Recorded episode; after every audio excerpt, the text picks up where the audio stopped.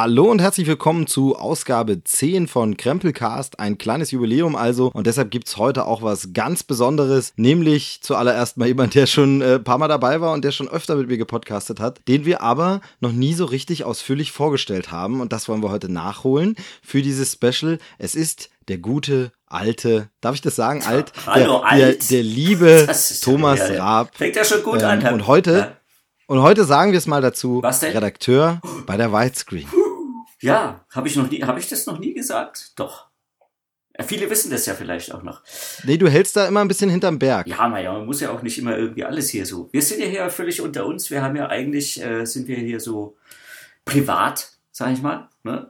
Und da muss ich ja jetzt nicht unbedingt immer äh, sagen, was ich sonst so mache. Weil wenn ich das sagen würde, dann würde ja der ganze Podcast wäre ja dann schon zu Ende und ich hätte nur irgendwas erzählt, was ich so mache. Ich mache ja auch anderes. Genau, und deshalb äh, soll es das auch gewesen sein. Vielen Dank. Ja. Äh, schaltet auch beim nächsten Mal wieder rein, Viel Spaß wenn es ne? heißt, Tschüss. Thomas erzählt Unsinn. Ähm, nee, und zwar äh, ist es ja so, wir, wir kennen uns schon etwas länger, ähm, weil wir mal beruflich das Vergnügen hatten, zusammenzuarbeiten. Genau, wir waren ja mal zusammen Und, bei der ähm, Widescreen. Ne? Eine Zeit lang. Genau, wir waren mal zusammen bei der Widescreen. Da hieß sie dann auch eine Zeit lang Widescreen Vision oder Widescreen Vision, das wusste niemand. Vision. So richtig Vision natürlich, ja, ne? natürlich. Widescreen Vision. Ganz ehrlich, und da haben wir auch einen Podcast. Ein. Das war ein, äh, ich sage mal, es war ein komplizierter Ja, ja, Titel, ja, ja, der ja, genau. vor äh, marketingtechnische Herausforderungen gestellt hat. Aber ähm, ja, egal. Das ist, würde jetzt zu weit führen zu erklären, woher dieser Titel wiederum kam. Aber jedenfalls haben wir da einen wöchentlichen Podcast zusammen gemacht Mhm. Und haben da, ich glaube, es war im Jahr 2009, ähm, jemanden interviewt. Das schon, Zusammen. Ist das schon so lange her? Echt? Ich hätte gedacht, 2009, ja. Der Hammer. Dann sind es jetzt schon sieben Jahre. Cool. Ja. Ja, das ist richtig. Wollen wir sagen, wer oder lassen wir das noch so ein bisschen offen?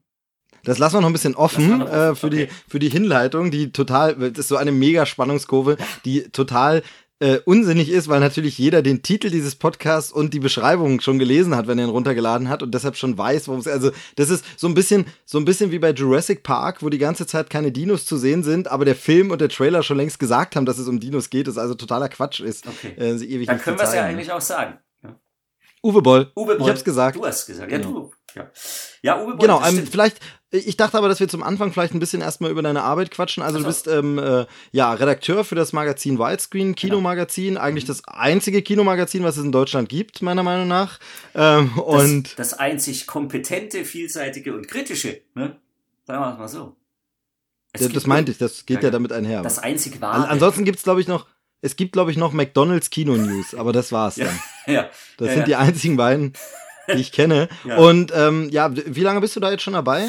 Äh, seit 2002 schon. Also uns gibt's tatsächlich schon seit 14 Jahren.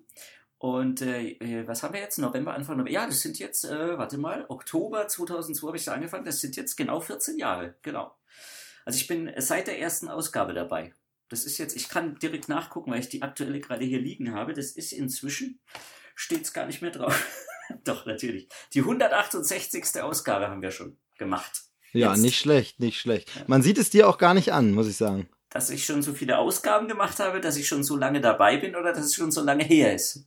Ja, ich lasse es mal einfach so offen. Ja, ne? okay. Jetzt, ähm, äh, und genau, macht dir immer noch Spaß und du besprichst aber ähm, größtenteils Heimkino, ne? Ist dein Metier. Das ihr habt dann, ihr seid ja ein Team von noch ein paar mehr Leuten. Oh, ich muss Ja. jetzt so ein bisschen so fragen, als wüsste ich das nicht alles total, aber es ist ja, ich frage ja im Grunde stellvertretend für den Hörer, ne? Also Mach von daher, du, was ist das für so ein Team? Wie muss ich mir das so vorstellen? Ja, also im, im Kern sind wir im Prinzip äh, vier äh, feste Leute. Das heißt, äh, ich, äh, unser Chefredakteur, der Tim Sünderhoff, der hauptsächlich für den Kinoteil verantwortlich ist. Dann haben wir natürlich noch unseren US-Korrespondenten Emanuel Bergmann, der direkt in LA sitzt. Und ähm, dann gibt es natürlich noch im, im Layout die, die Judith, die auch teilweise redaktionell äh, aktiv ist. Und noch ein paar äh, freie Mitarbeiter, aber so im Kern sind wir so vier, fünf Leute ungefähr, genau. Genau. Und was euch nur fehlt, ist äh, eigentlich ich. Da war, also es war die Glanzzeiten des Heftes konntet ihr natürlich nie wieder anknüpfen, als ich da war. Das Vor allem, vor allem Glanzzeiten des Heftes, weil ich damals als Online-Redakteur gearbeitet habe. Deshalb waren's. Ja, genau. Ja, aber du hast ja zugearbeitet, ne? Und wir Natürlich. dir, die uns und äh, wir vermissen dich ja immer noch. Also mehr so auf der persönlichen Schiene, also so arbeitstechnisch jetzt nicht so, weil ich meine. Nee, Arbeit war, Arbeit war für den Arsch, aber äh, Kaffeepausen mit mir ging schon. Nein, das konnte ich. Schnitzel, Also, äh, Schnitzelbrötchen ja, aus dem also es- Automaten. Das, es hat sich, hat sich über die Jahre äh, viel verändert. Also es war auch äh, vor, vor 14 Jahren, als ich da angefangen habe, war ich hauptsächlich für die Heft-DVD zuständig, äh, auf der es tatsächlich auch immer noch äh, redaktionelle Beiträge gab und äh, zum Teil immer noch so ein bisschen gibt. Hat sich dann alles so ein bisschen verschoben, es kamen Leute dazu, es gingen Leute wieder. Steve war einer davon und ähm, ja, im Online-Bereich hat sich dann auch vieles äh, verändert, deswegen musste äh, Steve uns leider äh, wieder verlassen, was äh, tatsächlich sehr schade war. Also ich vermisse die Zeit sehr, weil der Podcast damals und so, das war schon alles sehr, sehr cool. Genau, also ich finde auch immer im Rückblick total spannend, äh, was wie kurz es eigentlich war. Ich war irgendwie zwei Jahre da und kommt einem irgendwie vor, als Echt? hätten wir zehn Jahre zusammengearbeitet oder so. Ähm, aber auf eine gute Art. Ja. Also könnte man jetzt auch falsch interpretieren, Natürlich. so wie, oh Gott, da kam einem jede, jede Minute kam einem wie eine Stunde vor, wenn man mit dem Nein, also, äh, Herrn Raab zusammen Ich glaube, man, ich glaube, man merkt es ja immer noch, wenn wir hier jetzt, also wir sehen uns ja jetzt nicht so häufig und, und, und hören uns auch nicht so häufig, aber äh, es, es fühlt sich immer so an, als wäre nie irgendwie Großzeit vergangen und das, das passt alles. Und äh, von daher fühlt sich das, das ist irgendwie, also ich hätte jetzt auch gar nicht gedacht, wie, wie lange ist denn das jetzt dann schon wieder her? Das ist ja auch schon wieder eine Zeit lang. Wenn wir 2009. Na, Ende 2009 war ich dann weg irgendwann, ja. Ja, ne? Also es sind auch schon fast sieben Jahre. Also von daher, es hat sich eigentlich, fühlt sich an, als wäre es seitdem kaum Zeit vergangen. Ja, sag mal, weil einfach seitdem, seitdem nichts Relevantes mehr passiert ist. Genau, es ist nichts passiert und, und wir sind auch gar nicht älter geworden, man sieht es uns auch gar nicht an. Wir sehen immer noch aus wie damals und wir klingen vor allem noch wie damals. Ne? Na, da hoffe ich doch, dass wir langsam ein bisschen besser geworden sind. Aber egal, nein. Wobei, es war wirklich eine gute Sendung. Man, nein, nein, man kann Stimme, die Sachen, man kann die Sachen die auch sich gut heute noch anhören, wenn man reinhört. Finde ich erstaunlich. Vor allem sind ein paar Podcast-Folgen entstanden, die, also wo ich wirklich sagen würde, die kannst du auch heute noch mal so online stellen, weil wir ja nicht nur die aktuellen News abgehandelt haben, abgefrühstückt haben, sondern tatsächlich Filme besprochen, äh, kritisiert und ähm, ja, also paar Empfehlungen gegeben haben und Tipps und so. Und das funktioniert heute ganz oft immer noch so. Also da könnte man, also in vielen Dingen bin ich immer noch. Derselben Meinung wie vor sieben Jahren und würde das genau so noch mal wiedergeben. Und ähm, von daher kann man die Folgen noch hören. Ich glaube aber, es sind nur noch ganz wenige irgendwo im Netz. Also da. Äh, vielleicht, vielleicht sollten wir die einfach mal alle online stellen. Ne? So, zum, sollte man mal, sollte man mal versuchen, dass man die nochmal irgendwie ins Netz. Ich würde mal sagen, wenn es irgendjemand interessiert, der die alten Folgen nochmal hören will, dann sollen sie uns einfach eifrig schreiben. Ja, weil wir hören uns die jedes, jede Nacht höre ich die mir zum Einschlafen, höre ich mir die an. Weil wenn aber ich, kannst dann nicht schlafen, weil die so gut höre, sind. dann schlafe ich besser. Nee, ich wollte gerade sagen, du kannst dann aber nicht schlafen, weil die so gut sind. Ja, ja, ja, klar, aber das, ist, das beruhigt so ungemein, weißt du? Eine ja, genau, vertraute genau, Stimme zu hören. Ob das jetzt gute Werbung war? Okay, jetzt auf jeden Fall ein bisschen viel Eigenbeweihräucherung. Äh, Insgesamt in deinem Job, du machst jede Menge Interviews, also du sprichst ständig mit irgendwelchen äh, ja, US-Stars, mit irgendwelchen deutschen Schauspielern, mit Regisseuren, mit ähm, Schauspielern, habe ich gerade mhm. schon gesagt, äh, mhm. mit äh, Musikkomponisten, mit also allen möglichen Produzenten. Mit US-Stars. Und, so. ähm, viel davon läuft natürlich übers Telefon. Ja, da hat sich über die letzten Jahre auch sehr viel verändert. Also, wenn man sich mal überlegt, in der Anfangszeit ist man tatsächlich noch für jedes Interview äh, weiß der Kuckuck wohin gefahren. Also da war Berlin und München war da noch das Nächste. Man genau, also ich, selbst ich in meiner Zeit durfte ein paar Mal äh, unterwegs sein, unter ja. anderem in London genau. und so Geschichten, aber viel Berlin war da immer dabei und ja. äh, genau, da war man dann immer zu den Interview dort. Aber jetzt ist mehr Telefon. Hat sich alles verschoben, wird alles teilweise oder, oder hauptsächlich über Telefon gemacht. Ist natürlich auch einfacher für die Leute, ist teilweise auch einfacher für uns. Äh, nimmt natürlich so ein bisschen den, den, den Reiz des Ganzen. Also es war natürlich schon immer schöner, jemanden so face to face zu treffen. Aber ja, inzwischen ist es dann teilweise so, dass die Leute eben direkt aus LR anrufen zu den unmöglichsten Zeiten und äh, deswegen die dann meistens privat bei mir zu Hause anrufen, was auch immer ganz witzig teilweise ist. Ja, vor allem witzig, wenn vielleicht jemand aus der Familie rangeht und man weiß, wer ist da dran? Steven Spielberg? Ja, verarschen kann ich mich alleine. Ciao. Und dann wird aufgelegt. Genau. Warum auch immer ja. deine Familie so einen leicht sächsischen Einschlag hat, aber das äh, sei jetzt mal dahingestellt. ja, meistens weiß man ja, wann die anrufen. Also man kann sich ja drauf einstellen. Aber ähm, ja, kann, kann, ich ja kurz erzählen. Hier, äh, letztens habe ich äh, mit, mit Stefanie Heinzmann telefoniert. Zu welchem Thema? Das können wir ja. Das heben wir uns mal auf noch für den nächsten. heben wir mal auf, ne?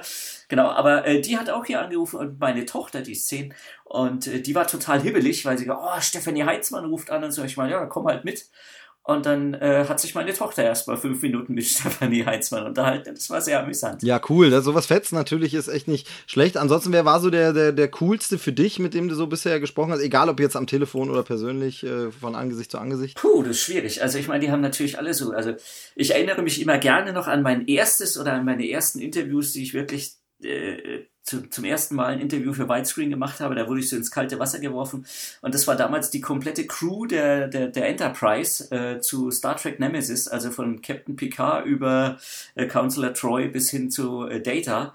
Und äh, da erinnere ich mich sehr gerne, aber auch äh, gar nicht gerne dran, weil äh, die waren eigentlich alle ganz cool. Patrick Stewart äh, war sowieso, ist immer noch einer meiner Lieblingsschauspieler, also ich war total begeistert. Und Brent Spiner, äh, der war ein Arsch.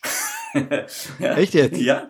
Äh, Hat er den Emotionschip wieder ausgeschaltet gehabt wahrscheinlich? Ja, wobei im, im, Rückblicken muss man ja dazu sagen, es ist eigentlich ja ganz witzig gewesen. Äh, damals für mich war es überhaupt nicht witzig.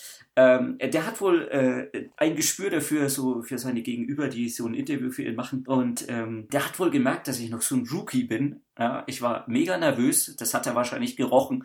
Und er hat mich komplett auflaufen lassen. Er hat mir bei jeder Frage immer nur ein kurzes Ja oder Nein ja, also ich war ungefähr in zwei Minuten mit meinen Fragen durch und wusste nicht mehr, was ich machen soll. Aber spart ja. Zeit beim Abtippen, ne? Das ja, das stimmt, das stimmt. War äh, sehr unangenehm, äh, rückblickend sehr witzig. Und ich hätte ihn fast, ja, es hätte fast ein Interview zu Independence Day Wiederkehr mit Brent Spiner gegeben. Ich hätte mich, ich habe mich so darauf gefreut, weil ich hätte ihn direkt darauf angesprochen. Ähm, aber leider kam es dann nicht zustande. Wahrscheinlich hatte er Angst. Ja, das ist mittlerweile hat sich dein Ruf einfach äh, so weit verbreitet, dass er, oh, den damals, den habe ich verprellt und da muss ich aufpassen, der ist ja heute ein ganz großer, ähm, da muss man, wobei so ja, groß bist du ja. nicht, ne? Das ist äh, Nee, nee, ich bin nicht gewachsen. Nee, aber die waren alle cool. Also es waren wirklich äh, tolle Leute dabei, waren deswegen, weil äh, zum Beispiel auch, ähm, ich habe äh, Paul Walker mal treffen dürfen. Ähm, ähm, wer war denn noch dabei? Charlize Theron zum Beispiel, auch ganz toll. Ähm, das ist immer sehr unterschiedlich. Also eigentlich sind die alle immer sehr spannend und sehr toll. Es gibt sehr, sehr wenig, ich nenne es jetzt mal Ausfälle, die dann so ein bisschen negativ haften bleiben, die sich so ein bisschen seltsam verhalten oder so. Ähm, das meiste ist immer sehr cool, sehr locker. Und meistens sind die Leute auch wesentlich entspannter und, und, und lockerer, als man vielleicht annimmt. Also die sind alle eigentlich total. Ja, und vor allem, was ich ja spannend finde, lockerer und äh, weniger kompliziert, als das oft ihre deutschen Kollegen sind. Also ich habe so den ja, Eindruck ja. Äh, von meinen Erfahrungen auch, dass es ähm, die, die, die amerikanischen Kollegen da doch lässiger sind. Da ist dann gerne mal die PR-Dame, die ein bisschen kompliziert ist oder die ja. dann, wenn man wirklich im Interview drin sitzt, im Hintergrund schon steht und nervös auf die Uhr zeigt und ein bisschen drängt, aber vorne der Gast, äh, der Interviewpartner ist vollkommen locker. Und die sind so, während bei den Deutschen das dann schon ein bisschen schwieriger ist, da werden dann Fragen noch 20 Mal abgenommen und werden noch mal vorgeschrieben und ist alles ein bisschen, ein bisschen schwieriger. Hab so mein Eindruck natürlich ohne jetzt Namen zu nennen. Nein, das ist tatsächlich so. Also ich meine, das ist mir auch schon äh, passiert und, und äh, fällt auch immer wieder auf. Wobei es da häufig auch am Management liegt. Also manchmal ist es tatsächlich dann wesentlich einfacher, wenn man die Person direkt vor sich hat äh, und, und vorher gesagt wird, ja, der macht das nicht und fragt, ja, das nicht und das darfst du nicht, das darfst du nicht. Und dann stellt sich raus, das stört die eigentlich gar nicht. Die sind das alles relativ locker. Schwierig wird's nur dann, wenn du das Gefühl hast, Mensch, die sind ganz locker, die erzählen mir hier tolle Sachen, das wird ein tolles Interview und du musst es dann hinterher zur Freigabe geben und dann bekommst du plötzlich einen Text zurück, wo du dir sagst, so, hä? Das hat er doch gar nicht gesagt. also dann wird es ja. ein bisschen schwierig, aber Passiert nicht ganz so oft. Was äh, vielleicht für Leute, die jetzt nicht so in der Branche drin sind, kann man ja auch nochmal erzählen. Es gibt ja viel auch diese generischen Interviews, ne, was einem so angeboten mhm. wird. Und ähm, das sind dann schon diese Standardfloskeln, die dann jedes Heft auch das gleiche verwenden kann. Die gibt's auf dem Presseserver. Mhm. Deshalb ist man ja wirklich froh um jeden O-Ton, wo man mal selber irgendwie eine Frage stellen kann. Ähm, ist äh, am Telefon natürlich das Schöne, dass man sie da wirklich eigentlich für sich allein hat, wenn auch kurz. Also diese Slots sind ja nicht sehr lang, weil es gibt ja auch diese, diese Roundtables, da war ich ein paar Mal, wo du dann einen so einen Star vorne sitzen sitzen hast und sitzt dann mit äh, drei, vier Leuten zusammen. Und ja. ähm, das bedeutet natürlich zum einen, dass du weniger Redezeit hast, zum anderen aber auch, dass jede geile Frage, die du stellst, äh, wo man jetzt wirklich sagt, da ist mir was Cooles, anderes mal eingefallen, kann natürlich jeder andere mitverwenden, weil er natürlich das mitgehört hat und mitgeschnitten. Es ist nicht ganz so beliebt, das zu machen. Man würde jetzt nicht unbedingt klar, aber es gibt natürlich Kollegen, die machen das. Ähm, äh, bis zu, da gibt es ja, äh, das, äh, du kennst die Anekdote, aber da gibt es ja die, mein, mein Erlebnis damals, äh, Interview mit Hugh Jackman, wo dann eine Kollegin dabei war, die halt sich schon eine Story Story überlegt hatte, die sie erzählen wollte und versucht hat, das mhm. Interview so aussehen zu lassen. Und als ich dann später ihr Interview las, stellte ich fest, Moment mal, das war aber nicht das Gespräch, in dem ich gesessen hatte. Das äh, klang jetzt hier aber alles ganz anders. Ähm, witzigerweise ja habe ich es auch noch aufgenommen. Das heißt, ich könnte es sogar noch entgegenlegen und sagen, hier, ähm, äh, hör es dir mal an, aber was da in deinem Text steht, stimmt nicht so. Ähm, das ist dann immer ein bisschen schwierig, wenn man die Leute wirklich nicht für sich exklusiv hat. Und ähm, gerade bei den, bei den großen Filmen ist es ja ganz oft auch so, dass die dann, äh, die Leute sind halt in Berlin meinetwegen, machen diese Roundtable-Interview, aber dann kriegen alle ich sage jetzt mal kleineren Publikationen, eben irgendein Printheft, irgendein Online-Magazin oder so Geschichten, kriegen halt die ganzen Co-Stars, aber ja. Tom Cruise spricht halt nur mit rein und das ist meinetwegen RTL, das ist die Bildzeitung und das ist äh, vielleicht noch Leute heute ähm, und das war's dann. Äh, das ist dann auch immer ein bisschen schade natürlich. Das stimmt. Äh, um kurz noch auf die Roundtables zu kommen, ähm, die Erfahrung habe ich tatsächlich, also die, die machen wir, glaube ich, alle. Schön ist auch immer, wenn dann so eine Frauenzeitschrift mit dabei ist, die dann völlig andere Fragen stellt, die eigentlich keinen Filmfan interessieren. Ähm, aber weil du gemeint hast, am Telefon hat man die immer für alleine. Da gibt es inzwischen auch, äh, Roundtables sind es dann zwar nicht, aber es sind tatsächlich Konferenzschaltungen. Also ich hatte mal das Vergnügen mit, ich glaube, es war Jeremy Irons und äh, da waren tatsächlich Leute in einer Telefonkonferenz, ich glaube, wir waren zu zehnt, äh, von der ganzen Welt. Also da war Brasilien, Slowakei, da war alles dabei. Und jeder wurde dann. Und woher wusstest du dann, wann du dran bist? Ja, das, das wurde einem dann immer vorher von so einem Moderator, wurde das kurz vorher gesagt, so jetzt bist du wieder dran, jetzt darfst du eine Frage stellen. Und das wurde dann so durchmoderiert. Und du hast dann aber die Fragen von den anderen auch gehört und hast auch die Antworten von den anderen gehört. Ähm, es hat sich ewig hingezogen. Also es hat, glaube ich, eineinhalb Stunden gedauert. Und du musstest dann immer warten. Du hattest, glaube ich, drei Fragen oder so. Und äh, das war sehr nervig. Ja aber passiert. Ja, das ist auch irgendwie, erscheint mir, erscheint mir auch ein bisschen umständlich, ja. als ob man da wirklich Zeit spart. Nee, Zeit nicht, äh, weiß ich nicht. Ja, ne? Aber also, also gibt es inzwischen auch per, per Telefon. Aber in der Regel ist es tatsächlich so, dass man zumindest beim Phoner oder beim, also wie die dann so auf Neudeutsch heißen, die Phoner, äh, dass man da den, denjenigen tatsächlich dann zehn Minuten oder eine Viertelstunde für sich alleine hat. Aber wie gesagt, die ganz großen, äh, da wird es dann schon wieder schwierig. Der, der aktuellste Fall jetzt hier mit, äh, mit Robert Zemeckis, hat leider nicht funktioniert. Äh, den hätte ich auch gerne am Telefon gehabt, hat sich dann kurzfristig zerschlagen. Äh, aber so die ganz großen Phoner ist immer schwierig. Also Tom Cruise, glaube ich, wird hier nie anrufen. Oh, schade. Ja, Wie sieht's aus? Ähm, eigentlich habt ihr viel, weil man das ab und zu auch mal hört, so E-Mail-Interviews mittlerweile, also wo man sagt, dass man schickt Fragen mhm. schriftlich und kriegt schriftliche Antworten? Also, oder? Also kann man machen, mache ich in der Regel sehr ungern äh, weil man nie weiß, wer diese Antworten schreibt. Also ich meine, am Telefon könnte man jetzt auch sagen, ja, ist denn das jetzt überhaupt hier der Zemekis am Telefon oder irgendwer anders, der so tut?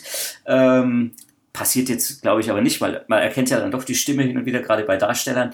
Ähm, bei E-Mail-Interviews, äh, da ist es dann teilweise auch so, dass die, ja, da, da, da wird dann auch nicht so, so wirklich geantwortet. Das sind dann auch so, so, so gefeilte Texte und man weiß nie so genau, hat er das jetzt wirklich selber geschrieben? Mache ich wirklich nur im Notfall, wenn es gar nicht anders geht, wenn irgendwie, keine Ahnung, äh, irgendwie jeder krank ist, nicht kann oder irgendwas, dann mache ich sowas, habe ich aber bis jetzt, glaube ich, zwei oder dreimal erst gemacht. Ja, oder man denkt sich das Interview gleich komplett aus, wie das äh, vor einer Weile ja, ja so ein äh, dieses kleine äh, Klatschmagazinchen, ich habe jetzt den Namen schon wieder vergessen, eine Freizeitwoche, Freizeitrevue, irgend so jemand hat doch jetzt gerade ist aufgeflogen irgendwie ganz viele Interviews mit George Clooney und Sandra Bullock und Co, wo man sich mal fragen muss, wow, die geben ein Exklusivinterview ausgerechnet der Freizeitrevue. Ähm, wie gesagt, bin jetzt ja. nicht ganz sicher beim Namen ja. der Zeitschrift, aber auf jeden Fall so einem kleinen Magazin, man ist aber schon ungewöhnlich und dann flog irgendwann auf, nee, Moment mal, diese Interviews hat's alle nie gegeben. Ähm, ja, auch nicht die feine englische Art und natürlich äh, absolut ähm, vernichtend. Also dann wird mit so ein Heft wird natürlich nie wieder ein Interview bekommen mit irgendwem. Das ist. Also äh, wie gesagt, äh, das machen wir natürlich auch nicht. Wir haben sogar äh, Smaug den Drachen zum Beispiel interviewt oder auch Gollum. Also von daher. Ja, die kann man, das ist ja legitim, also durchaus, ja. durchaus. Genau, also das äh, ein bisschen mal zum, zum Thema Interviews äh, und Telefoninterviews und wir haben einen, das hatte ich eben am Anfang ja schon mal gesagt, vor ein paar Jahren aber persönlich getroffen, ohne Interview und das war Uwe Boll, mhm. ähm, größter Filmemacher Deutschlands oder der Welt, man weiß es nicht. Also, ähm, er von sich behauptet das, glaube ich, selber nicht mal. Also ich meine, wir haben den ja beide getroffen damals und es war ja wirklich total entspannt. Äh, ich habe ihn davor auch schon mal interviewt und ähm, der hat eine große Klappe, ähm, aber er ist auf seine Art sehr bodenständig und sehr nett. Und äh, ja, also du, du kannst ja auch, also du warst ja bei dem Interview auch dabei, das, das ist das, was er sagt, hat schon oft Hand und Fuß, also auch wenn es vielleicht ein bisschen äh, übertrieben manchmal sagt und etwas äh, sehr deutlich gesagt hat. Ähm, aber so grundsätzlich. Und man muss auch so ein bisschen sagen, also dieses ganze Bollbashing, klar, der hat scheiß Filme gemacht, das gibt er auch selber zu. Ähm, aber nicht grundsätzlich jeder Bollfilm ist dann automatisch scheiße gewesen. Und ähm, es gibt so einige Filme von ihm, die sind einfach, die sind nicht schlecht. Also da gibt es viel schlechtere. Ja, definitiv. Also vor allem ist es halt diese Selbstironie, die er hat, oder aber auch dieses ehr Grundehrliche, einfach zu sagen, ja, das war ein äh, Finanzabschreibungsding, damit habe ich halt Geld verdient und äh, ich mich ins Büro hocke oder einen Fließbandjob mache, mache ich das als Job und bringe halt Filme raus. Ähm, und das ist mir dann ein Stück weit sympathischer als ein, äh, sagen wir jetzt mal, Michael Bay, der meint, er würde äh, die tollen, künstlerisch wertvollen Filme machen, aber macht im Grunde dasselbe in äh, Gurkig. Und ähm, von daher, ja, definitiv ist es ein äh, sympathischer Typ, man kann sich super mit ihm unterhalten ein absolut dankbarer Interviewpartner. Also dem muss man nicht die Antworten aus der Nase ziehen. Ähm, und wir hatten damals, äh, glaube ich, eine gute Stunde mit ihm wirklich den Podcast mal komplett gemacht und geplaudert und haben eigentlich unsere normalen Themen, die wir behandeln, so größtenteils ja. durch und haben ihn dann immer dazu befragt. Ne? Wie findet er den Film, der jetzt gerade startet? Was sagt er dazu? Und da hat er ordentlich vom Stapel gelassen. Ähm, war auch eine sehr, sehr schöne Folge. Müssen wir jetzt nochmal raussuchen, die, wie viel der Ausgabe das ist. Aber ich weiß, dass es das zumindest in Teilen auf YouTube gibt. Ähm, das haben wir, glaube ich, hier auch schon mal erwähnt. Ich glaube, drei Teile. Genau, also das ne? kann man da auf jeden Fall finden, wenn man da irgendwie Uwe Boll, Widescreen, Podcast oder irgendwie sowas eingibt, dann sollte man da die Folgen noch finden und war launig und interessant, ähm, was er da erzählt. Und jetzt hattest du die Gelegenheit, mal wieder mit ihm zu sprechen. Zu welchem aktuellen Projekt oder worum ging es da? Ja, es ging eigentlich um, um zwei Dinge. Äh, das, das eine war ein Film und das andere war eigentlich eher was Allgemeines. Also der Film, da geht es um den dritten Teil von Rampage. Rampage President Down heißt der. Äh, der ist auch schon seit, ich glaube, Ende Oktober kam der raus. Und ähm, ja, gleichzeitig war der Grund oder der Anlass dieses Interviews eigentlich nicht nur der Film, sondern äh, hauptsächlich der, dass äh, Uwe Boll mit Rampage President Down tatsächlich seinen letzten Film gemacht hat und äh, den Regisseursjob komplett an den Nagel hängt. Was macht er jetzt? Ja, er hat in, in Vancouver hat er ja ein Restaurant und äh, betreibt es auch äh, weiterhin, aber so richtig, was er jetzt äh, sonst macht, weiß er, glaube ich, selber noch nicht so genau. Ähm, er hat ja in dem Interview mit mir dann auch so seine Gründe ein bisschen dargelegt, die auch nachvollziehbar sind.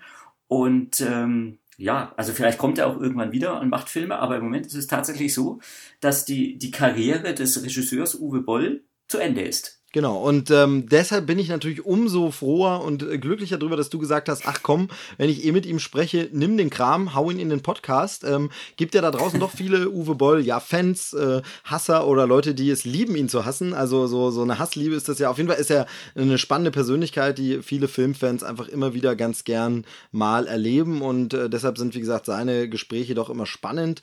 Und äh, deshalb würde ich sagen, äh, dann hören wir uns doch jetzt einfach das Interview mal an. Das können wir gerne machen. Also was du äh, quasi mit ihm per Telefon auch geführt hast. Genau. Also das war ein berüchtigter Phoner. Und ich würde sagen, nach dem Interview äh, sprechen wir uns gleich nochmal kurz wieder und äh, fassen nochmal zusammen. Nee, äh, das vielleicht nicht. Das, äh, das macht Uwe Boll schon alleine, du. genau, das macht Uwe Boll alleine. Aber wir sprechen danach gleich nochmal ein bisschen. Und dann habe ich nämlich auch noch ein äh, kleines Interview, Gutzal, äh, sogar nicht Phoner, aber dazu dann gleich nach Uwe Boll. Also hier hört er jetzt Uwe Boll und Thomas Raab im Gespräch. Ja, äh, viel Spaß damit. Viel Spaß.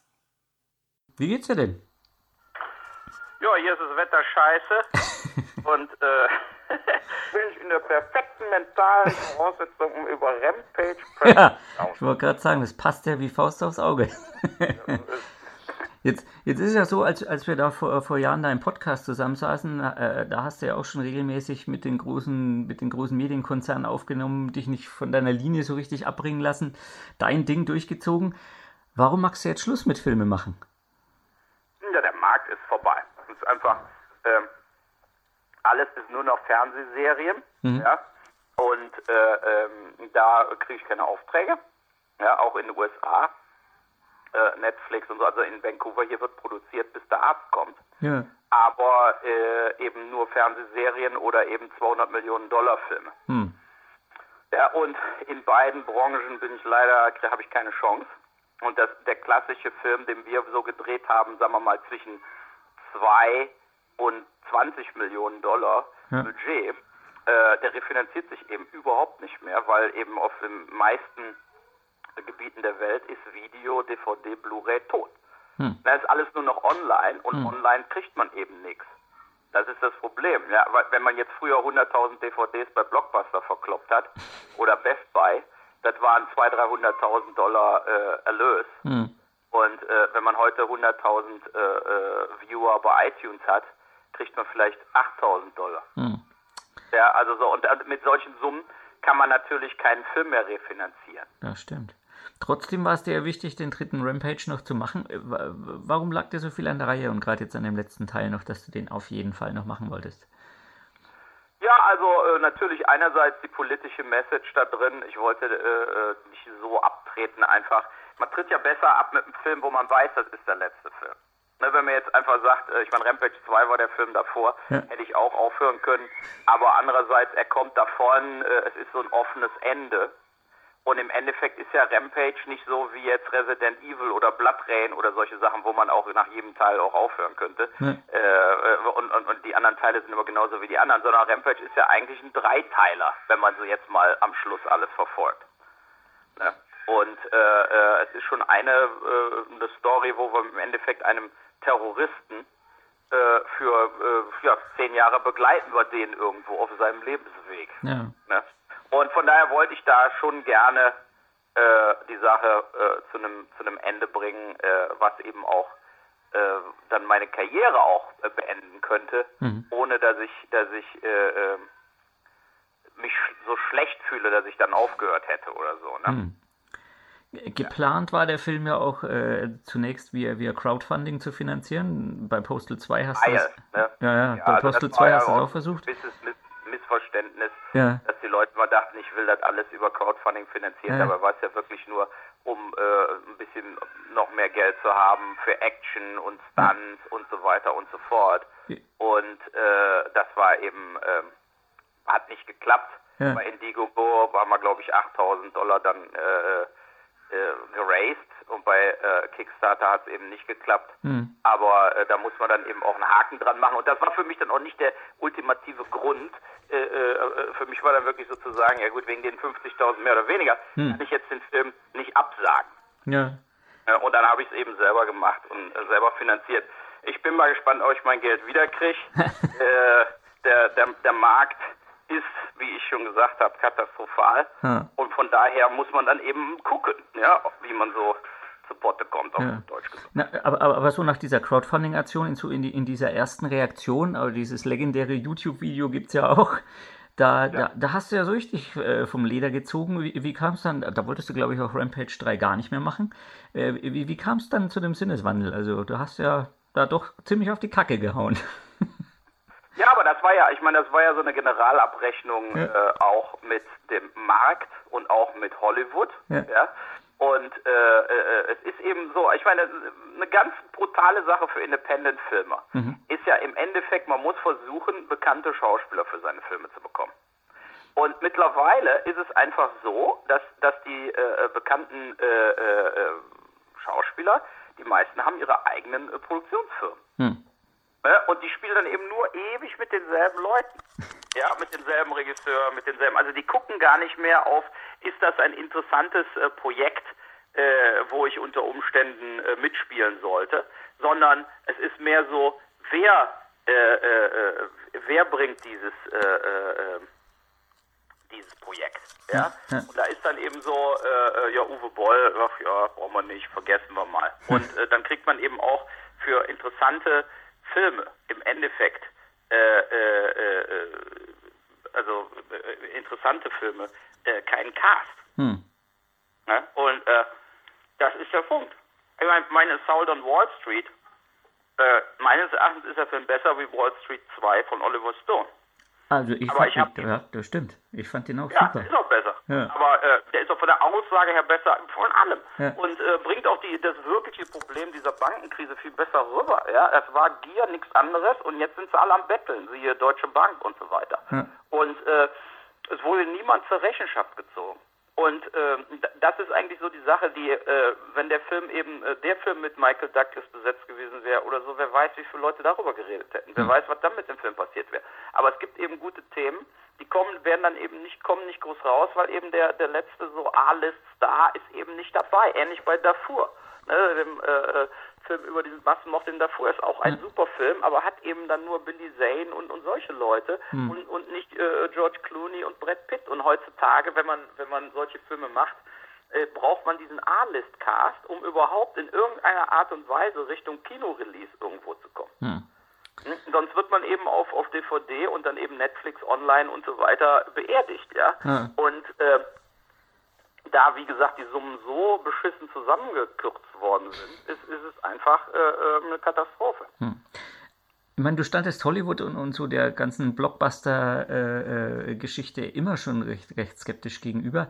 Äh, Gibt es aber trotzdem irgendwelche Hollywood-Produktionen oder auch große Filme, die dir dann doch irgendwie gefallen oder die dich auch begeistern können? Oder lehnst du sowas dann grundsätzlich ab, weil das alles irgendwie. Nö.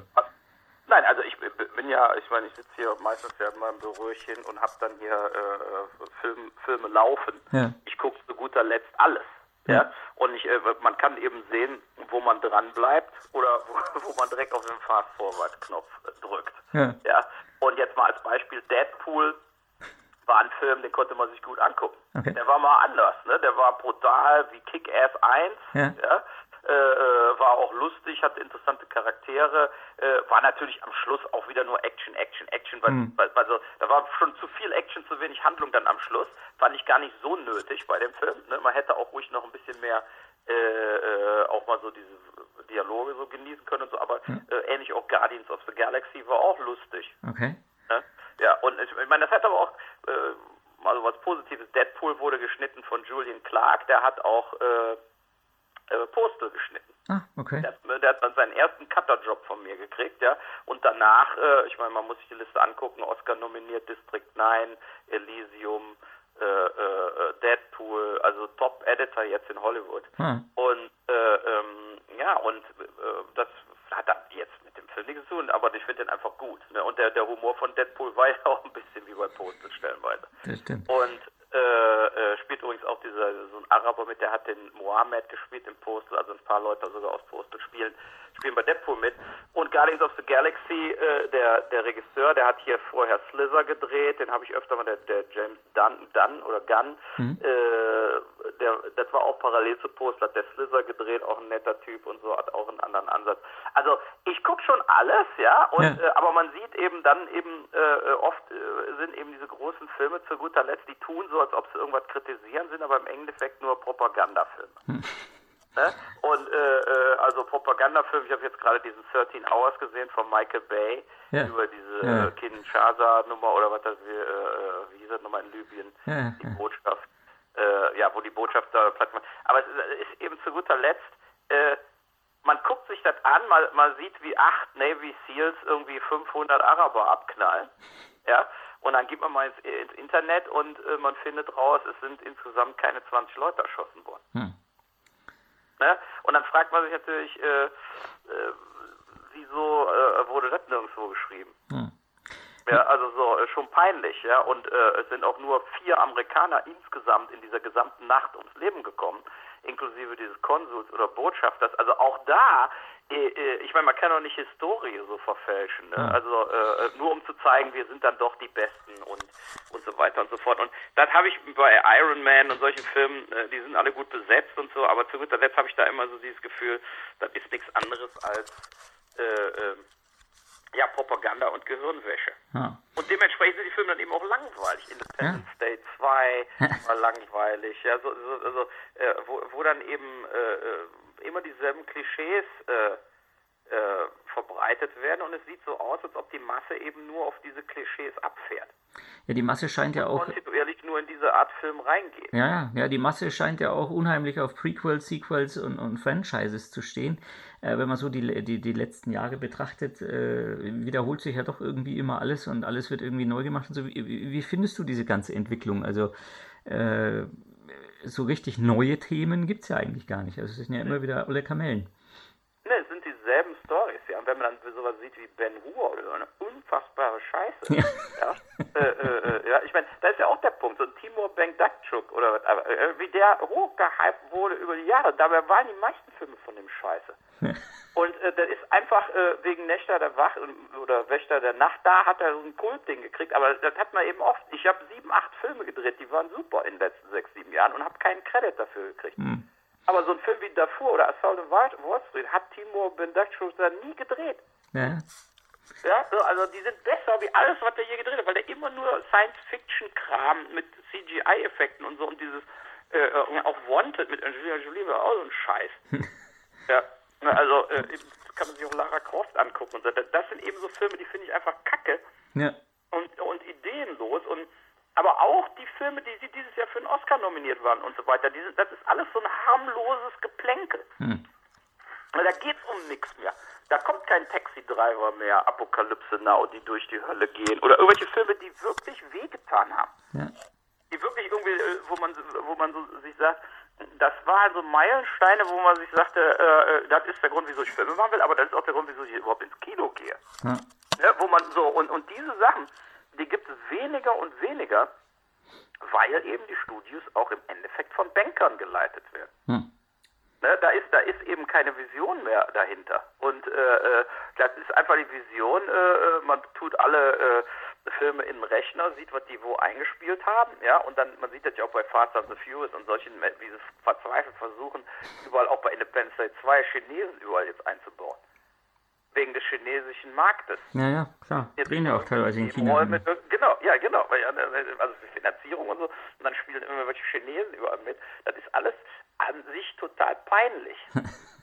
und äh, ja, also, aber das, das zeigt eben auch, dass da steht nicht mehr wirklich die Story äh, äh im Mittelpunkt und äh, äh, man, man ist dann froh über die paar Filme pro Jahr, die man sich so anguckt und, und sagt sich, äh, äh, ja, der hat mir, der hat mir nochmal richtig gut gefallen, ja, aber es ist eben, äh, wenn ich hier bei Netflix in, ich habe ja hier Netflix Nordamerika und so, mhm. da sieht man so viele Filme, auch mit bekannten Schauspielern, da hat man noch nie was von gehört, noch nie. Mhm. Da guckt man sich die an, die sind gar nicht so schlecht, aber man weiß genau, wie viel Geld die verloren haben. Mhm. Ne, also weil ich ja nur wirklich in diesem Filmverkaufsmarkt jetzt seit über zehn Jahren drin bin. Ja. Und äh, ich bin da wahrscheinlich ähm, ich mache nicht so lange weiter, bis man wirklich gar, gar nichts mehr verkauft. Ne? Deshalb war für mich dann wirklich wichtig, den Schlussstrich zu ziehen, bevor es total peinlich wird. Und man dann wirklich wegen 2000 Dollar, äh, für 2000 Dollar einen Film nach England liefern muss, ja. ne? wo man ah. früher 200.000 Dollar für gekriegt hm. hätte. Aber ich meine, das, äh, das sind jetzt äh, so die, die, die geschäftlichen Hintergründe, äh, warum du das aufgibst und, und warum du keine Filme mehr machst, das ist, ist klar. Aber so als Filmemacher, der du ja bist, äh, ist da nicht so dieses, dieses, dieses Regisseur-Ego, sage ich jetzt einfach mal, der einfach Bock hat, Filme zu machen? Also ist dieser Schritt dann, tut er nicht auch weh dann? Natürlich, natürlich. Also äh, äh, es ist ja, ist ja so, dass man, äh, seit ich zehn bin, wollte ich Filme machen. Und äh, dementsprechend äh, äh, habe ich meinen Traum ja auch erfüllt, ja, über 30 Filme gemacht. Ja. Ähm, gleichzeitig macht mir aber eben Filme drehen wirklich viel Spaß. Ja. Also mir machte nie wirklich Spaß. Äh, äh, ich bin nicht der schnellste Drehbuchschreiber oder so. Ja, so Sachen wie Soul and Walls mit Rampage, die liegen dann monatelang, dann schreibe ich wieder was und so weiter. Also ich bin nicht der Typ, der sich so hinsetzt und so ganz schnell irgendwie in der Lage ist, ein Drehbuch zu schreiben. Und es macht mir eben auch keinen Spaß. Ja. Ne, ich mache dann so sozusagen, also ich, ich strukturiere die ganze Sache in meinem Kopf durch und mache dann äh, äh sozusagen und schreibe dann Sachen auf und dann versuche ich sie zu gliedern und so weiter. Es ist also relativ chaotisch, äh, wie ich so eine Story erstmal entwickle. Mhm. Ja? Und äh, äh, ja, und, und dementsprechend, äh, wie gesagt, und Postproduktion oder Filme verkaufen, äh, was ich jetzt hier täglich ja versuche, sozusagen, äh, das ist ja mein normaler äh, sozusagen Schreibtischjob hier, ja, ist ja Filme zu verkaufen, auch von anderen Filmemachern. Und das ist natürlich der am meisten frustrierendste Job, den man machen kann, vor allen Dingen in einem Markt wie jetzt. Ne? Ja. Dann irgendwie, was weiß ich, man verkauft drei Filme nach Pakistan für 1000 Dollar und die äh, in den 1000 Dollar ist noch eine freie DCP dabei und dann schicken die die zurück und sagen, die, die funktioniert technisch nicht, man muss noch eine machen und bumm sind aus den 1000 Dollar 500 geworden äh, und man denkt sich irgendwie, was mache ich hier eigentlich für eine Scheiße? Hm. Ja, so, und das, das sind die Realitäten, mit denen ich so jeden Tag arbeite, ja. Und, ja. und, und Filme drehen war für mich immer so äh, äh dasjenige, was ich unbedingt machen wollte, was mir Spaß gemacht hat, zum Set mit den Schauspielern arbeiten, die Story erzählen, zu filmen und so. Das war immer mein Höhepunkt und nicht so. Und von daher tut mir das natürlich extrem weh ja. und äh, äh, äh, es ist extrem, sagen wir mal, wo man sich denkt, scheiße, ich will aber Filme drehen. Ja? Nur es ist eben so, mein Name ist eben auch so, sagen wir mal, gestempelt weltweit, dass eben auch niemand an mich kommt und sagt, willst du nicht diesen Film inszenieren? Ja. Ja, da kommt jetzt keine Hollywood-Firma und sagt, hier, wir haben das Drehbuch, willst du nicht die Regie machen und kriegst dafür Geld? Ja? Der muss aber auf keinen Fall Geld selber bezahlen. Das passiert nicht. Das ist eben auch noch nie passiert. Hm. Und ich glaube auch nicht mehr, dass es nochmal passieren wird. Und von daher äh, äh, muss ich eben sehr realistisch sein und hm. sagen, Feierabend. Aber Film ist eben auch ein zu teures Hobby. Ja, ich wünschte, ich mein Hobby wäre äh, Bücher schreiben, ja, kostet nichts.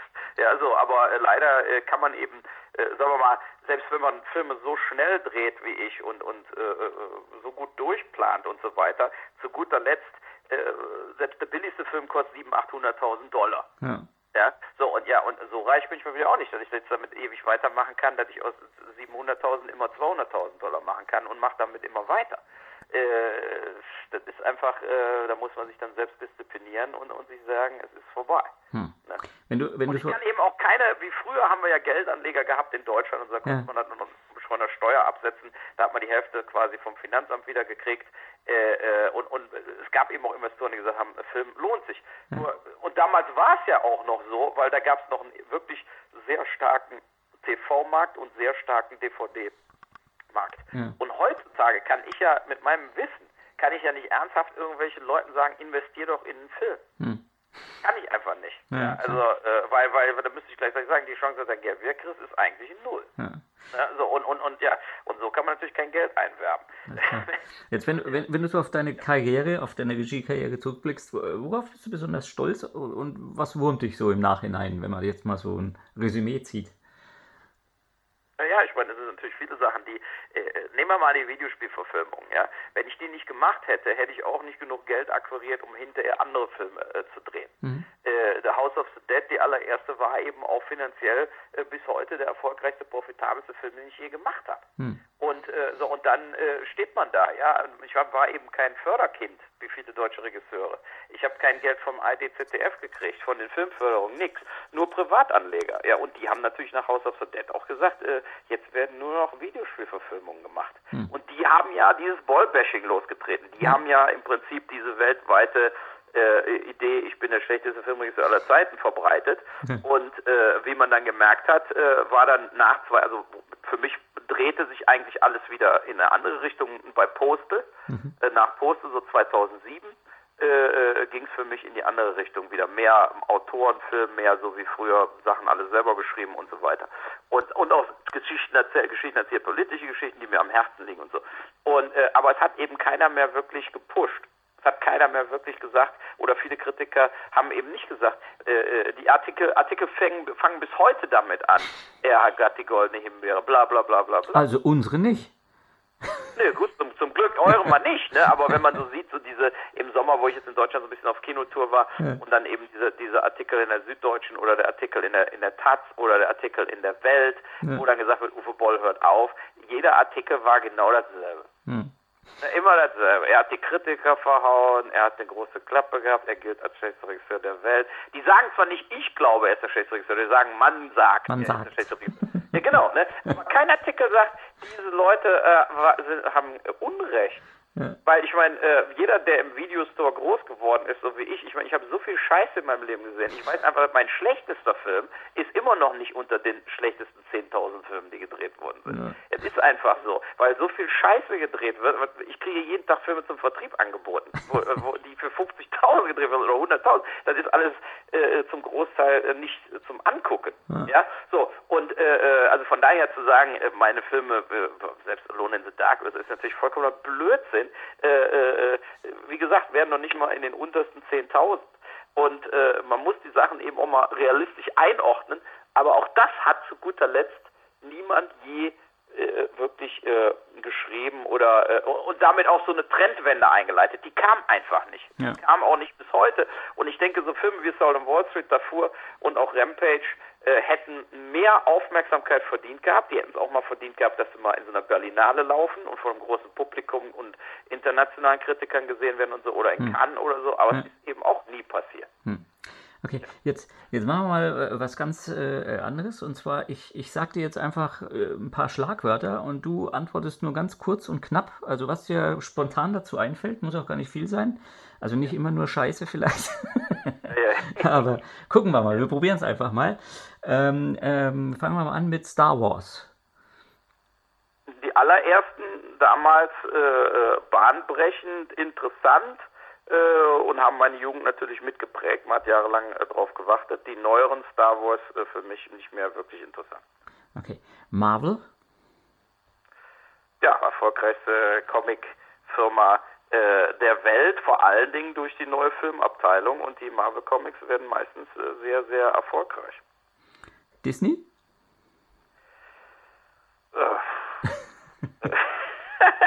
wir sind alle mit dem Dschungelbuch groß geworden und äh, Mickey Mouse und so weiter. Ich hatte alle lustigen Taschenbücher äh, gesammelt bis zu, glaube ich, Nummer 248. Also, na klar, gehört Disney zu jedem, äh, zu jedem Kind weltweit. Äh, und ähm, nur die Filme, die Disney macht für Erwachsene, in Anführungszeichen, die sind doch meistens, äh, sagen wir mal, äh, für mich zu äh, äh, schwulstig. Okay. Ghostbusters Reboot. Ja, konnte ich gut darauf verzichten. Ich habe die, hab die, Trailer gesehen, habe gesagt, das muss nicht sein, ich gucke mir nicht an. Also ich habe ihn bis heute nicht gesehen. Ich werde bestimmt irgendwann auf Netflix gucken. Ja, apropos Netflix wäre mein nächstes Stichwort, genau. Ja, sehr guter Streamingdienst. Leider äh, als Independent-Filmer wird man äh, schlecht bezahlt von Netflix. Ähm, und sie geben zu viel Geld für eigene Produktionen aus und zahlen zu wenig Geld für Lizenzprodukte. Deutsches Fernsehen oder deutsches Kino? Ganz verschiedene Sachen. Deutsches Fernsehen, äh, gerade im Sommer war ich ja wieder in Deutschland, sehr viel äh, TV-Movies, äh, immer nach demselben Strickmuster. Man kann ja Krimis von morgens bis abends mittlerweile im Fernsehen sehen. Und früher haben wir uns auf den einen Tatort oder zwei Tatorte im Monat gefreut. Hat sich also viel verändert. Äh, deutsches Kino, auch viel Komödie nach wie vor, kein Genrefilm. Da eben deutsches Kino nur funktioniert mit deutschem Fernsehen und die waren noch nie interessiert an, äh, sagen wir mal, äh, äh, harten Sachen. Ja. Okay, ja. super. Ähm, jetzt ist es ja in, in Rampage wird es ja auch so ein bisschen thematisiert oder ist eigentlich mit, mit eines der Hauptthemen und äh, es ist ja jetzt in den USA sowieso gerade großes Thema äh, Wahlkampf und Trump Hillary. Wie siehst du die ganze die ganze Geschichte und wie glaubst du, wie das Ganze ausgehen wird und was danach passiert? Ja, ich äh, beobachte das hier natürlich auch äh, sozusagen äh, als Realsatire im Endeffekt. Es zeigt eben, wie Geld und Reality-TV auch mittlerweile die Politik komplett verdrängt hat, mhm. Äh, weil es ist ja eigentlich wie eine Show, ja. Äh, äh, die abgeht und hat auch mit Inhalten relativ wenig zu tun. Ähm, und es ist, man kann sich aussuchen, ob ein vollkommen durchgeknallter Wahnsinniger Präsident wird oder eine total korrupte äh, äh, Apparatschik-Frau, die eben äh, schon lange in der Tasche von, von Lobbys äh, wie die Bankenlobby ist mhm. und so weiter. Also es ist leider schade, dass Bernie Sanders äh, nicht nominiert wurde. Ja. Äh, es ist so, dass äh, natürlich beide Kandidaten, denke ich, extrem scheiße sind und von daher, ich habe keine Ahnung, wie es ausgeht, hm. aber ich bin mir sicher, Sie werden sicherlich noch den einen oder anderen Skandal von Trump auspacken, damit am Schluss Hillary Clinton gewinnt. Das glaube ich schon. Hm. Ähm, was natürlich insgesamt die bessere Lösung ist. Ja, äh, aber sie wird natürlich auch nichts weiter äh, verändern zum Positiven weltweit. Äh, und äh, ist, ist, ist ja, steht ja eher rechts von, äh, von äh, Obama. Ja. Ne? Ist ja mehr so wie die Merkel eigentlich politisch, muss man, muss man sagen. Ja. Und, äh, äh, und äh, ja, es ist schon ein Drama. Der Bernie Sanders war ja einer, der hat wirklich mal äh, Dinge gesagt, das wäre auch in Deutschland mal sensationell gewesen. Ne? Die Banken aufsplitten und so weiter und so fort. Ja, äh, äh, Banker dann auch mal ins Gefängnis schicken und so. Und das war sicherlich auch der Grund, wieso am Schluss nicht nominiert worden ist. Weil äh, wenn er wirklich Präsident geworden wäre, wäre er natürlich sehr gefährlich geworden. Das stimmt. Für sehr viele reiche Leute. Das ist richtig. Gut, ja, dann äh, will ich dich gar nicht weiter aufhalten. Vielen, vielen Dank für, für das äh, wieder sehr amüsante Gespräch. Und äh, vielleicht hört man sich ja doch filmisch auch wieder irgendwann mal. Also es, es gibt ja immer so Comebacks von, von Rücktritten und so, soll es ja immer wieder geben. Ja, so alt bin ich ja auch noch nicht. Und äh, man, man hat ja schon Pferde kotzen sehen, sagen wir es mal so. Also warten wir mal ab. Genau. So ne? Alles klar. Vielen Dank. So, bis dann. Jo, ciao. Ja, soweit Uwe Boll, wie immer, äh, ja, polarisierend, meinungsstark, äh, aber vor allem unglaublich unterhaltsam. Also man hört ihm einfach gerne zu. Ähm, deine Stimme nervt natürlich ein bisschen, aber ansonsten, nein, Quatsch. Also wie war das Interview? Wie war gut, war wieder lässig. ja, er war. Also hat Spaß gemacht. Ja, er hat auch jederzeit äh, äh, gemeint, wenn wir wieder was von ihm wollen oder so, wir sollen ihn einfach anrufen. Ich habe sogar seine Handynummer, also Ne? Das heißt, er würde auch mit uns nochmal podcasten, auch wenn er nicht mehr Filmregisseur ist. Ja, das würde der auf jeden Fall machen. Also da sehe ich überhaupt kein Problem. Ja, ja, dann äh, auch hier wieder, der, wenn die Hörer da draußen sagen, macht es mal, dann äh, sollen die das uns mal schreiben auf Twitter oder Facebook. Ähm, at MovieSteveB zum Beispiel einfach mit Hashtag Krempelcast einfach mal schreiben und dann leiern wir was an. Wir müssen natürlich erstmal wissen, ob das überhaupt gewünscht ja, ist. Wir müssen allerdings so eine Crowdfunding-Aktion noch starten, weil wir müssen ja dann nach Vancouver fliegen. Ach so, ja, das äh, kriegen wir dann schon hin. Aber das, das finanzieren die, die Hörer sicher auch. Ja. Wir haben ja Milliarden von Hörern, die ja, da, da will jeder ein Euro, dann sind wir noch Millionär. Ist ja geil. Ja, mich würde vor allem interessieren, wie viele Hörer wir von früher noch wieder zurück, also weißt du, wer da noch so kommt, der sagt, ja, habe ich früher schon gehört. Ja, also das wenn ich dabei bin, sicherlich ganz viele. Ne? Ja, na, das sowieso. Also dann sowieso mehr, weil einfach da, da, dein Ruf, das habe ich ja schon mal gesagt. Das ist, ähm, naja, genau, jedenfalls so viel zu Uwe Boll. Das war äh, sehr lustig. Vielen Dank dafür. Fand ich äh, cool, dass du es hier bereitgestellt hast. Ähm, Im Heft äh, findet er bei euch auch nochmal statt. Da habt ihr dann ein bisschen was vom Interview und ähm, berichtet nochmal genau. groß über seinen letzten Film und ja. Genau. Richtig, ja. Welche Ausgabe? Äh, jetzt die aktuelle, die ist jetzt seit äh, Anfang November. Was haben wir heute? Den sagen wir jetzt nicht, aber seit 5. November müsste die im Handel sein. Und äh, ja, da ist Rampage 3 auch drin. Übrigens auch einer der Boy-Filme, wo ich jetzt nicht von vornherein sagen würde, boah, ist der Mist oder so. Nee, der ist auch der ist nicht schlecht. Sein bester Film übrigens fand ich Assault on Wall Street. Der ist wirklich toll. Den sollte man sich echt mal angucken. Äh, der ist natürlich boll-technisch, sage ich mal, voll auf die neuen. Äh, aber gut, also der ist echt gut. Und Rampage ist auch in Ordnung. Ja, ich muss tatsächlich noch ein paar Filme nachholen von ihm. Also ich bin irgendwann dann stecken geblieben und habe dann irgendwie die ganzen letzten nicht mehr. Was war denn das letzte, was ich gesehen habe? War noch Tunnel Rats und dann noch irgendwas mhm. danach, noch dieser ähm, im Knast. Wie hieß denn der? Ähm, mit ähm, Edward Furlong, ne? Du weißt, ja, was ich meine. Äh, habe ich vergessen. Ja, fällt mir fällt jetzt mir nicht mehr ein, aber irgendwann irgendwann irgendwas so da. War das Stoic? Nee, das war der nicht, oder? Kann sogar sein. Ja. Nee, auf jeden Fall, die da und dann bin ich irgendwann raus. Hat, also ja. Rampage habe ich nicht gesehen, ähm, habe jetzt, wie gesagt, äh, äh, Assault on Wall Street noch nicht gesehen, aber kann man ja alles nachholen und wenn jetzt nichts mehr Neues nachkommt, hat man ja alle Zeit der Welt, Ganz genau. die Sachen noch zu gucken. Ja, dann hatte ich, ich das Vergnügen, bei einem Interview dabei zu sein. Ich habe es nicht selber geführt, sondern äh, ein lieber Kollege von mir, aber ich war dabei, äh, durfte ein bisschen filmen, ein bisschen mithorchen und ein bisschen staunen und mir gleich noch ein paar Sachen signieren lassen tatsächlich. Und da frage ich dich jetzt einfach mal, was sagt dir denn der Name äh, jetzt muss ich wieder äh, überlegen, wie ich ihn ausspreche. Ich neige dazu, ihn Englisch auszusprechen, obwohl es ein deutscher Name ist. Harold Faltermeier. Was sagt dir das denn? Äh, das sagt mir zum Beispiel du, du, du, du, du, du, du, du, du, du. Sowas zum Beispiel. Ja, genau. Ja. Der Crazy Frog. Wer kennt das? Nein, das ja. ist natürlich das Axel, Axel F Theme ja. äh, oder einfach nur Axel F heißt das Stück aus Beverly Hills Cop, genau. Was noch? Also, was hat er noch so gemacht? Weil wir fragen oh, wir jetzt mal hier. Oh, was hat denn der noch so gemacht? Hat er, warte mal, was hat er noch gemacht? Äh, jetzt hast du mich kalt erwischt, du. Ah. Ja, ja, ja. Das, das ist gar nicht, also ich das glaube Ganze, aber, dass das, dass das gar nicht so einfach ist. Also ich glaube, äh, der, der Name sagt jedem was. Also ich kenne ihn auch, 80er Jahre sowieso. Äh, aber was der jetzt tatsächlich alles gemacht hat, ist gar nicht so einfach. Wenn du es jetzt sagst, fällt mir es bestimmt auf. Genau, aber das ist ja super, weil er erzählt es ja in einem Interview. Da erzählt er ja schön darüber, erzählt ein paar Anekdoten. Ja, nee, ich gebe natürlich ein bisschen was verrate ich schon. Also er hat unter anderem Top Gun hat er den Soundtrack gemacht. Er hat ja. äh, zu einem Film, den ich äh, jetzt gerade erst wieder gesehen habe, Tango und Cash ist tatsächlich von ihm die Musik. Ah, Fletch, okay. der Tausendsasser oder wie er heißt im Deutschen.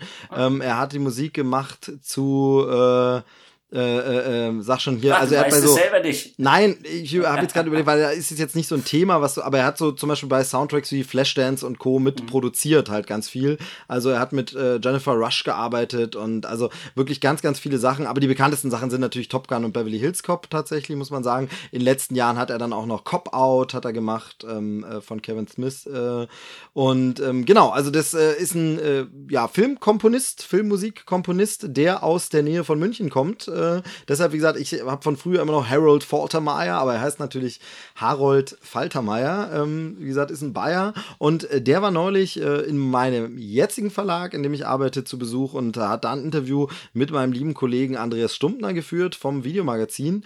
Und äh, ja, auch da will ich jetzt mal einen kleinen Ausschnitt zumindest präsentieren, denn das Interview findet man auch auf äh, YouTube und auf der Webseite video-magazin.de. Da findet man das in drei Folgen aufgesplittet, richtig als äh, Video-Interview in dem Fall.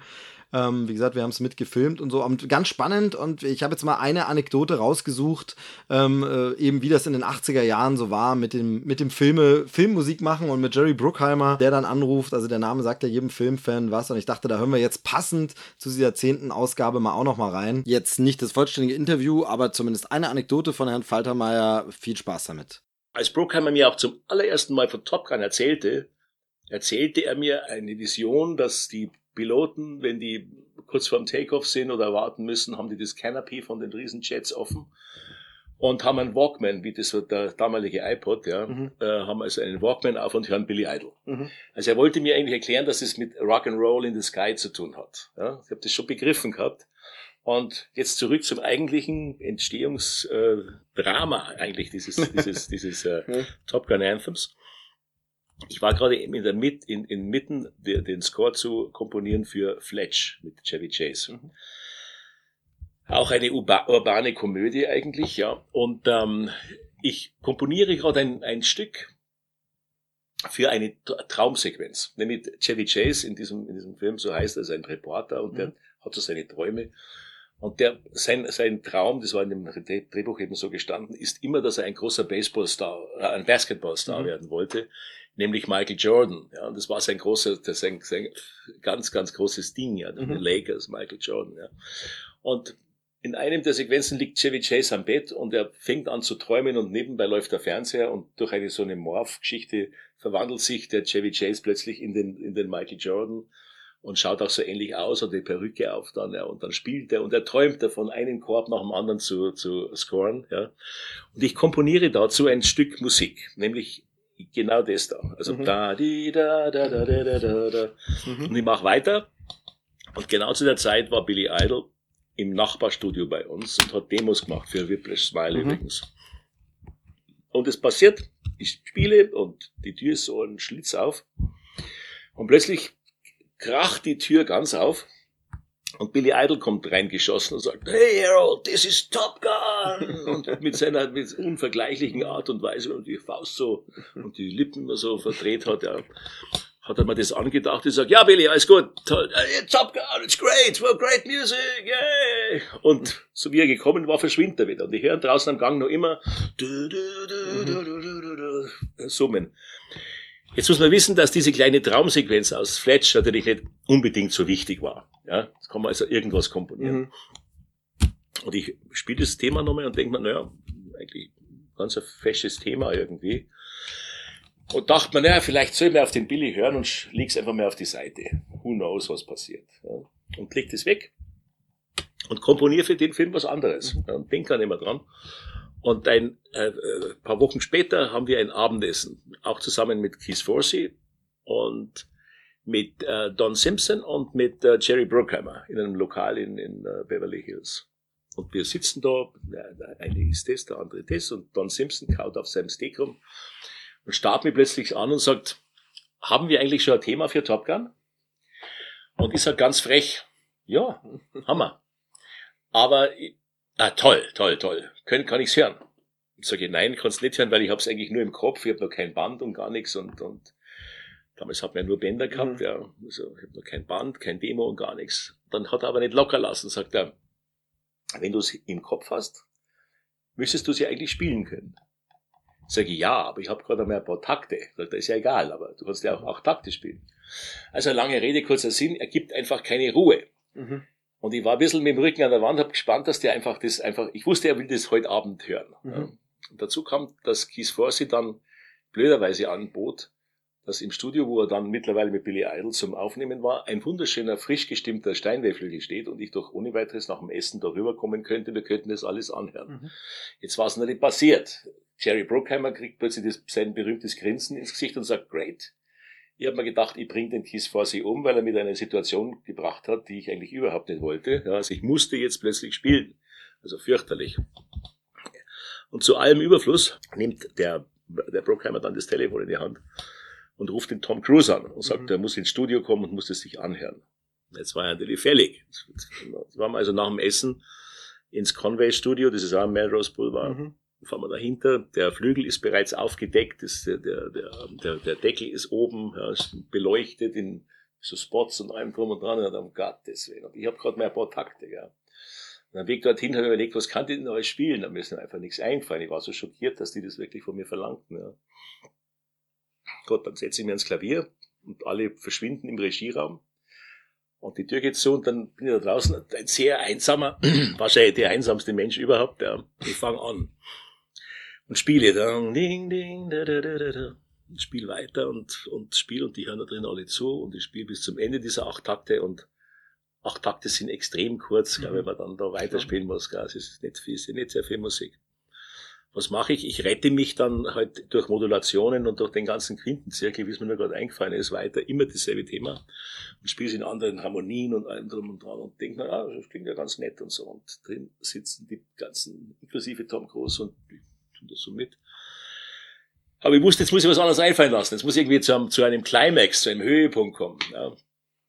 Begebe mich dann auf die Dominante dieser, dieses Themas, ja, und verweile dort und spiele einen Tag, zwei Takte, drei Takte, vier Takte und wusste nicht weiter. Und dann denke ich mir, na gut, jetzt kann ich denen eigentlich nur erklären, dass dieser, dieser, dieser ähm, Ascent, dieser, mhm. dieser, dieses, dieses nach oben gehen, ja, dass das gleichzusetzen sei mit dem Jet, der irgendwann jetzt einmal gleich abheben Absolut, wird am Flugzeugträger. Ja. Und erklär es weiter, spiel den fünften Tag, den sechsten, immer wieder ein Stück weiter rauf. Mhm. Und mit Händen und Füßen erkläre ich, wie das sein soll, ja. Und dann war ich wirklich am Ende mit meinen, mit meinen ganzen Gs und hau einen riesen Akkord C rein und fange das Thema wieder neu zu spielen an. Und sage, that's it, mehr habe ich noch nicht, ja.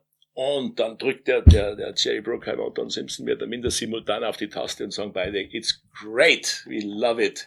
Und ich hatte gewonnen. Ja. Und Tom Cruise hebt den Finger und alles. Und in derselben Nacht habe ich eine Demo gemacht und die Top Gun Anthem war geboren. Ja. ja Wahnsinn. Lange Geschichte. Ja. witzige Geschichte eigentlich. So echt, so echt Hollywood-Geschichte. Ja, genau. Also das ist jetzt mal eine Anekdote stellvertretend für ganz viele, die der äh, Herr Faltermeier uns da erzählt hat.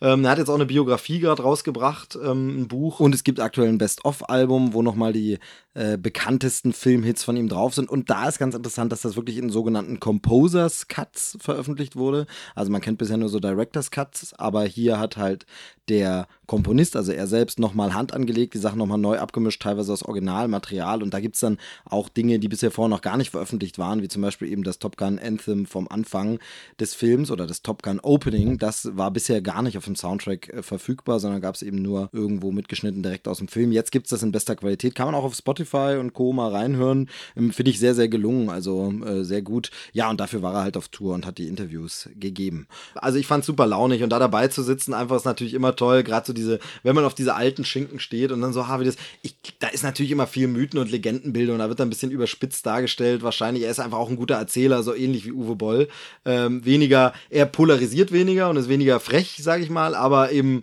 äh, schon auch so ein bisschen, er schmückt die Geschichte gut aus und erzählt sie gut und das ist einfach, macht Spaß, wenn sich für sowas interessiert, ähm, also unbedingt mal anschauen oder reinhören, wir haben es auch als Podcast-Version zur Verfügung gestellt, das komplette Interview, ähm, video-magazin.de, da. Auch nochmal danke an die Kollegen, dass ich das hier verwenden durfte. Ja, und das äh, finde ich ist doch dann eine ganz, ganz runde zehnte Ausgabe, oder? Auf jeden Fall, auf jeden Fall.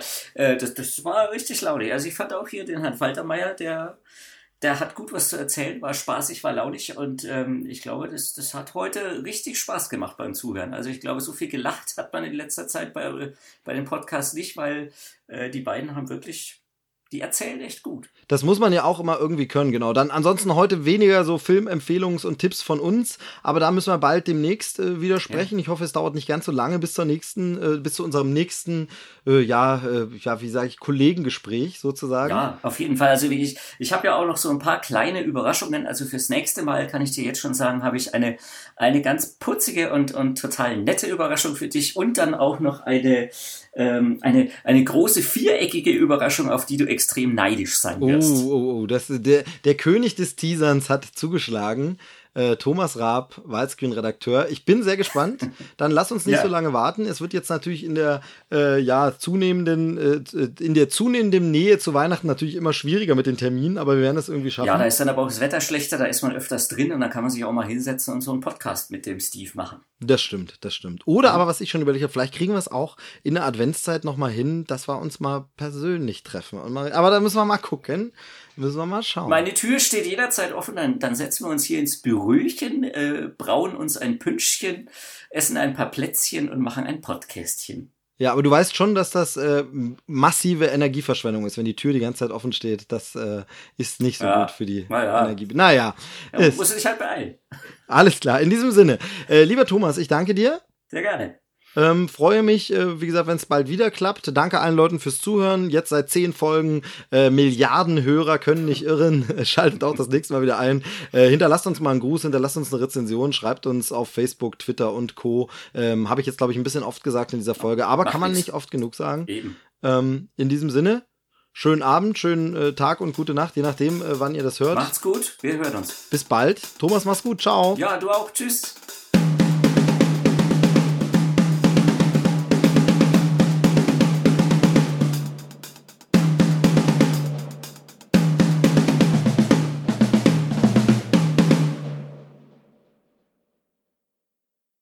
Hallo. Wo ist meine Maus? Ja, Ich bin noch da, ich bin noch da. ja dann halte ich hier mal an. Liegt hier doch irgendwas Verfängliches rum? Nee. Ja, ja, breit bin ich auch.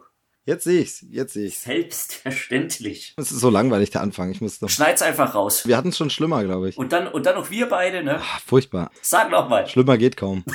Das, das war gerade, das fehlte jetzt gerade. Wir tun einfach so, als wäre keine Panne. Ja, ja, läuft, läuft. Nicht mehr murmeln. Das ist ja super.